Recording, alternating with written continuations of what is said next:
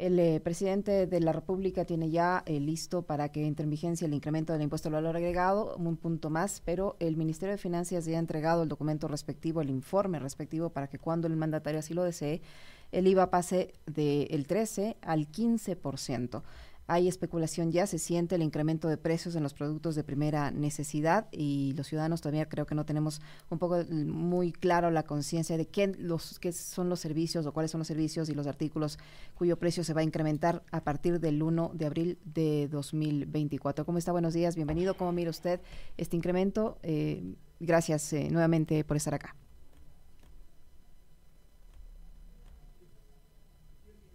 Active el micrófono, por favor. Muchas gracias. Buenos días, Alexis, Liceña. Un gusto poder compartir con ustedes y con la audiencia de Radio Pichincha. Eh, solamente dos ideas eh, de contexto que son importantes. ¿no? Eh, el presidente Novoa es un gobierno de derecha que continúa con las políticas que son contrarias a la equidad, a la distribución de la riqueza que las implementaron Moreno y Lazo. Y lo más eh, concreto de esas políticas precisamente son eh, la aplicación de eh, los impuestos directos, los que afectan directamente a todos los ecuatorianos y también aquellos que tienen que ver con la eliminación de los subsidios, particularmente de los combustibles. Vale decir que este gobierno ganó por casualidad es decir, que fue beneficiado por los actos de terrorismo, de violencia que se produjeron durante la campaña electoral. Eh, y pues esa improvisación eh, se convirtió en una, digamos, facilidad tanto para llegar al gobierno como también para ejercer el mandato durante estos dos años, es decir, el recrudecimiento, perdón, dos meses, el recrudecimiento de la violencia eh, ha provocado que, habiendo un proceso de deterioro, vuelve otra vez a recuperar capital político que lo ha invertido en enviar esas dos leyes eh, con carácter urgente que pues no tienen un impacto inmediato, es decir, es un desperdicio de tiempo eh, y de capital eh, que pues lo que hace únicamente es, digamos, permitir que no se pueda avanzar con esta lógica de oportunismo en el escenario de eh, la violencia y de mucho temor de la población, eh, se ha enviado este proyecto de IVA, incumpliendo con una oferta de campaña de que no se iba a producir el incremento eh, de impuestos. Esta es la salida fácil, la salida de derecha para tapar los huecos de la ineptitud en la gestión del gobierno anterior. Eh, el IVA eh, va a generar, de acuerdo con la ley, alrededor de 1.300 millones en los tres puntos como se envió originalmente. La Asamblea ha hecho modificaciones para volverlo, digamos, más amable con eh, la población, más con un carácter progresivo de la tributación, permitiéndole compensar los 1.300 millones con medidas para grabar a los sectores bancarios, al sector en general, con mayores ingresos. Entonces, hablamos de 1.300 millones fue lo que el gobierno requirió, 1.300 millones es lo que la Asamblea le devolvió con esta modificación sustancial.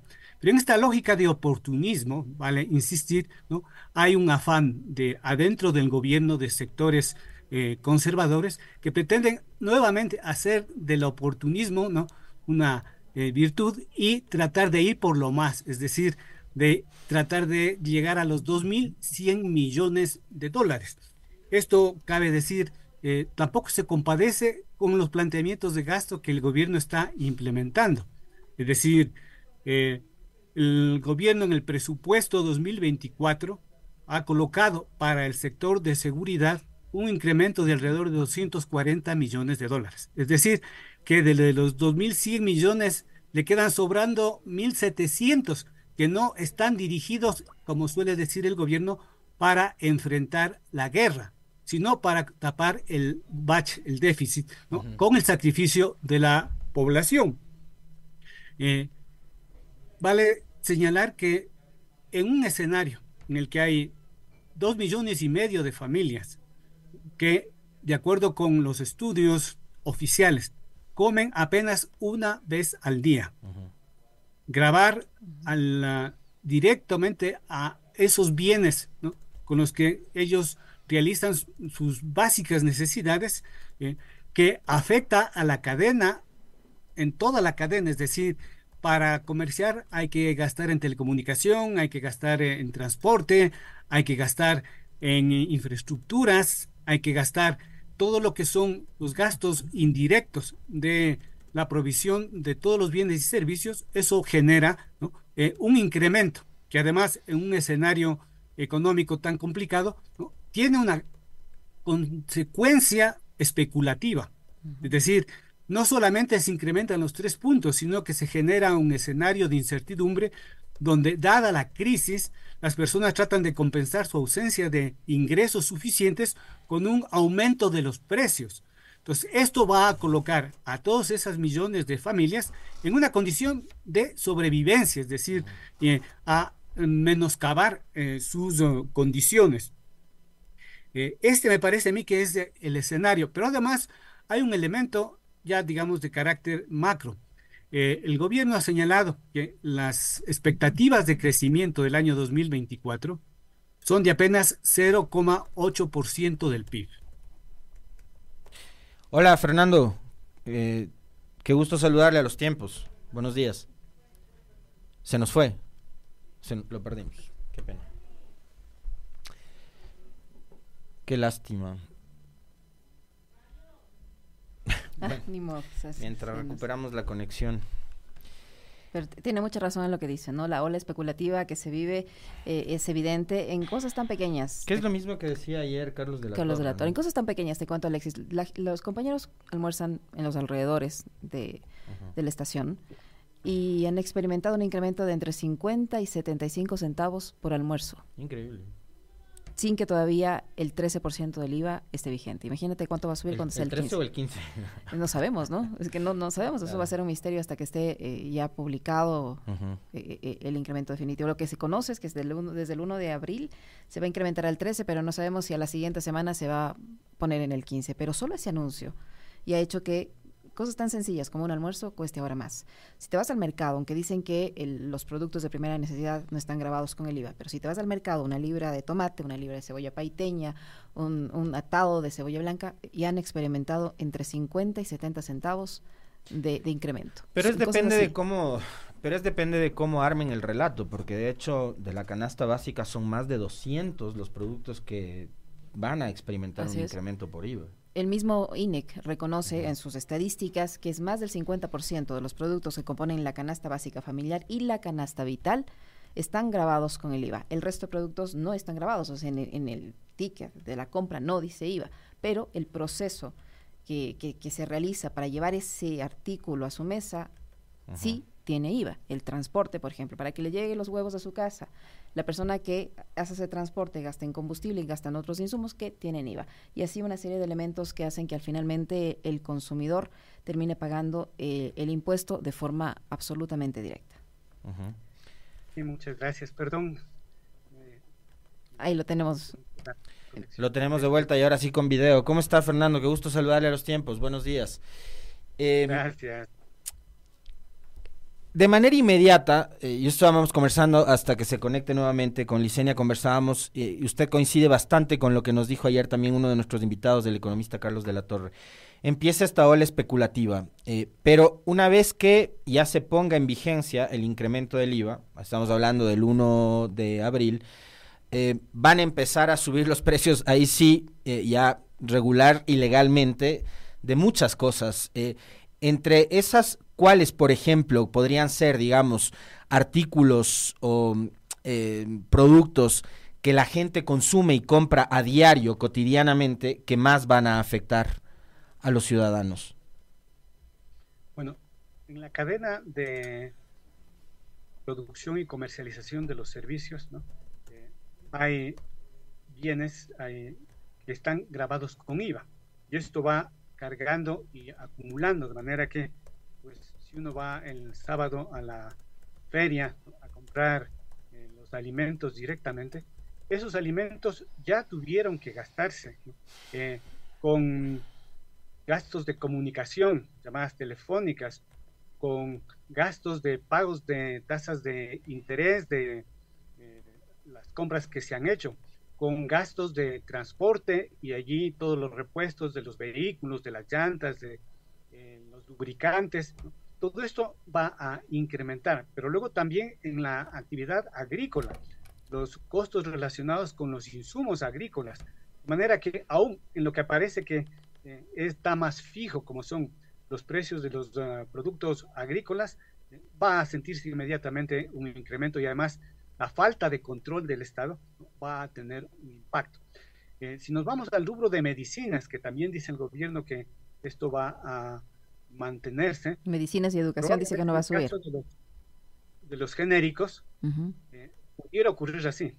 Pero resulta que el efecto eh, médico, por la falta de control estatal, de los medicamentos eh, genéricos es bastante cuestionable. Es decir, una pastilla para el estómago que pues, el genérico es omeprazol, eh, no tiene ese efecto, por lo cual ni los propios médicos recomiendan y recetan, sino que solamente tienen que sean remedios con, eh, marca comercial.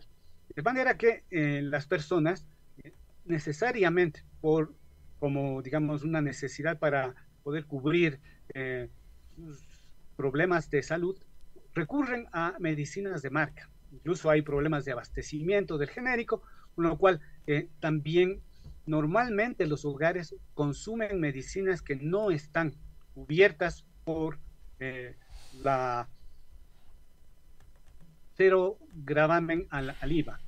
En el caso también de la educación, eh, aparte de solamente los eh, estudios, el pago a los profesores, algo, algo de la infraestructura, la mayor parte de costos son cubiertos por los padres, es ya no hay desayuno escolar, ya no hay textos, ya no hay materiales, ya no hay uniformes, todo esto graba IVA, de manera que el impacto va a ser real.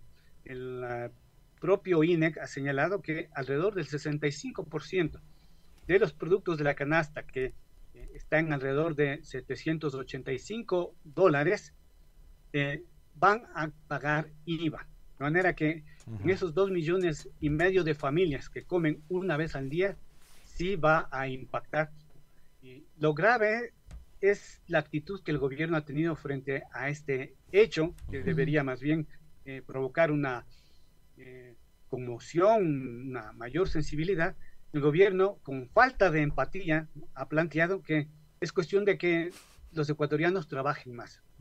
Cuando apenas uno de cada, dos de cada diez ecuatorianos tienen un trabajo en condiciones dignas. Pero el presidente ya anunció que en, las últimas dos semanas se han incrementado 50 mil trabajos, y sobre todo para los jóvenes. Pero en sus sueños.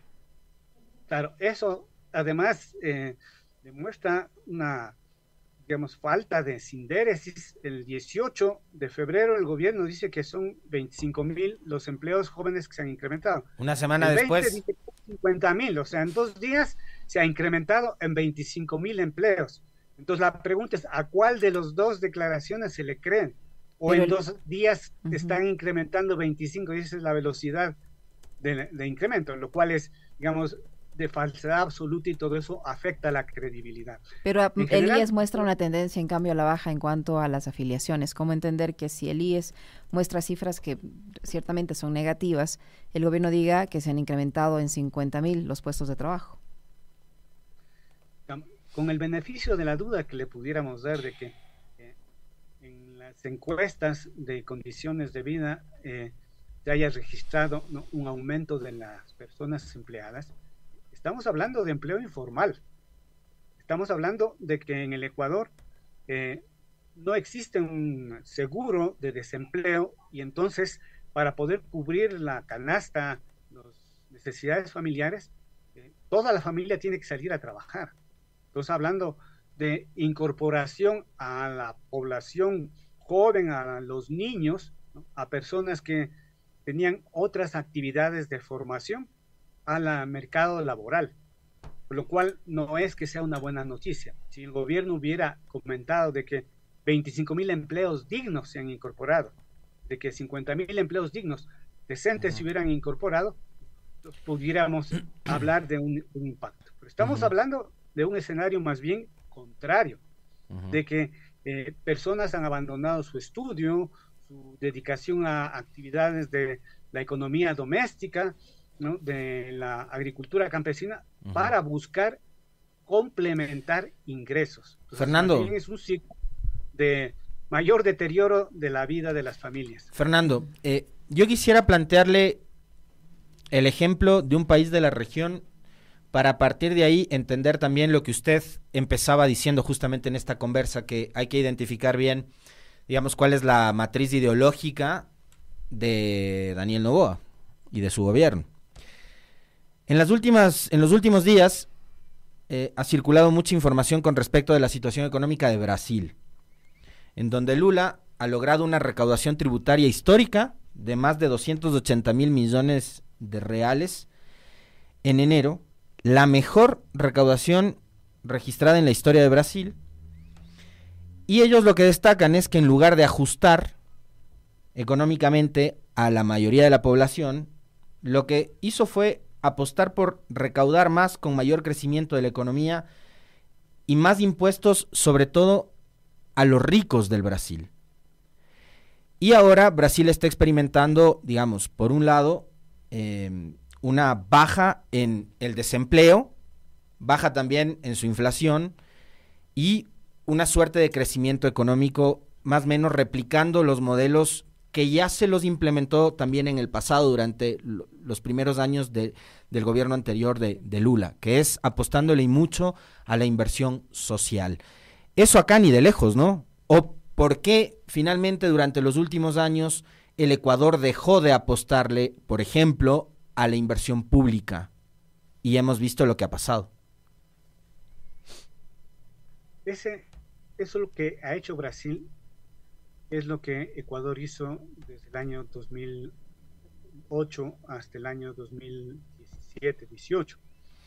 Eh, la recaudación tributaria del Ecuador en el año 2007 fue de 6.500 millones de dólares en el año 2015 llegó a 14.500 millones de dólares, es decir, más que se duplicó eh, la recaudación tributaria y no con más impuestos, sino con un mejoramiento de las capacidades para la recuperación de ingresos de aquellos que históricamente habían evadido.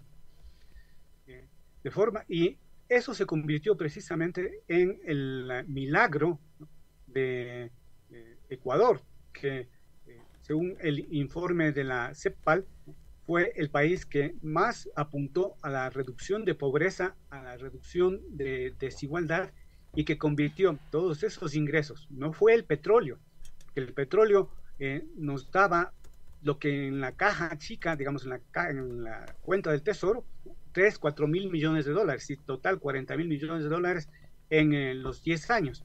Fueron los impuestos eh, directos que se cobraron, que se recuperaron, los que permitieron ese eh, incremento. Debo decir que ahora el Estado cuenta con mejores herramientas para eh, este ejercicio de recuperación de estas personas que están evadiendo. Por un lado tenemos ¿no? Esta consulta que convirtió en un delito penal el enriquecimiento no justificado, entre otras cosas, está basado en la evasión de impuestos y además en eh, el traslado de estos dineros hacia paraísos fiscales en el exterior. Hay bancos como el de el expresidente Lazo que se dedicaban justamente a eso, a, hacer lavadores de dinero de, la élite, ¿no? de los grupos VIP del país. Eh, el Ecuador desde el año 2021, desde noviembre del 2021, está conectado al sistema automático de información con fines fiscales y tiene información de todas las cuentas de ecuatorianos en eh, todas las jurisdicciones que forman parte de la OCDE. Estamos hablando de 144 jurisdicciones fiscales De manera que el SRI tiene las cuentas de ecuatorianos en Panamá, en las Bahamas, en Nassau, en, la Florida, en todas las zonas consideradas paraísos fiscales y puede detectar eh, todos los movimientos inusuales, los incrementos eh, que se hayan producido en eh, esos activos para poder establecer base a eso una presunción y hacer un gravamen. Cuando se iba a aplicar esta ley en el año 2020, el presidente Lazo hizo un proyecto de ley que fue aprobado por el Ministerio de la Ley en el que planteaba que provisionalmente a todos los que tengan cuentas en el exterior les eh, daba un periodo de tiempo para que puedan regularizarse a cambio de pagar eh, una suma ínfima eh, y de declarar que son dineros ilícitos, digamos lícitos. Solo con ese simple trámite se obtuvieron alrededor de 400 millones de dólares en el presupuesto del año 2021 y también en el año 2022. De manera que allí hay una enorme capacidad. Pero igualmente, en el tema de la eliminación y de la revisión de los subsidios a grupos económicos, que no se justifican, o sea, en el sector financiero, en eh, determinados sectores eh, productivos, no se ha podido detectar eh, cambios en términos de inversión. Por ejemplo, en innovación y tecnología. Es decir, hay subsidios a cambio de que se hagan inversiones en eh, desarrollo de tecnología. Y al contrario, la inversión del sector privado en términos de innovación es de cero. Es decir, no hay voluntad de innovación o de inversión en zonas que se consideran eh, importantes de desarrollo en eh, determinados territorios. Y no, la inversión privada no está buscando, la, digamos, el desarrollo territorial, sino está buscando su acumulación, su... La inversión privada lo que está queriendo son los negocios que ya dejó montando el Estado, como por ejemplo las telefónicas, las hidroeléctricas, que son cosas que ya están en donde no se necesita mucho que hacer, pues, sino solamente empezar a cobrar. Efectivamente, que son ya negocios eh, instalados. Así es. Lo único que quieren es la transferencia de, de las utilidades y la mercantilización del servicio, es decir, lo que es considerado un derecho, la comunicación, lo que es considerado un derecho, la, el acceso a la electricidad, lo que eh, es considerado un derecho, en el caso de la educación, los créditos preferenciales, convertirlos en mercancía, es decir, en un bien para poder eh, lograr la maximización del lucro y el incremento de los beneficios. No hay un afán de mejoramiento y esto ya se vio, por ejemplo, en el caso de eh, Argentina, cuando se privatizaron los servicios públicos, se deterioraron, no mejoró la calidad, incluso se generaron espacios de abuso, de, eh, desregulación, eh, que sirvieron para que la gente termine en, peores condiciones. Entonces, claro, lo que en el fondo estamos hablando ¿no? es de la política de continuidad de un modelo que ha fracasado en la región, que eh, ha sido un éxito para el beneficio de muy pocos, de grupos empresariales, del sector financiero, pero que para las mayorías eh, ha significado una profundización de sus condiciones de precariedad y de pobreza.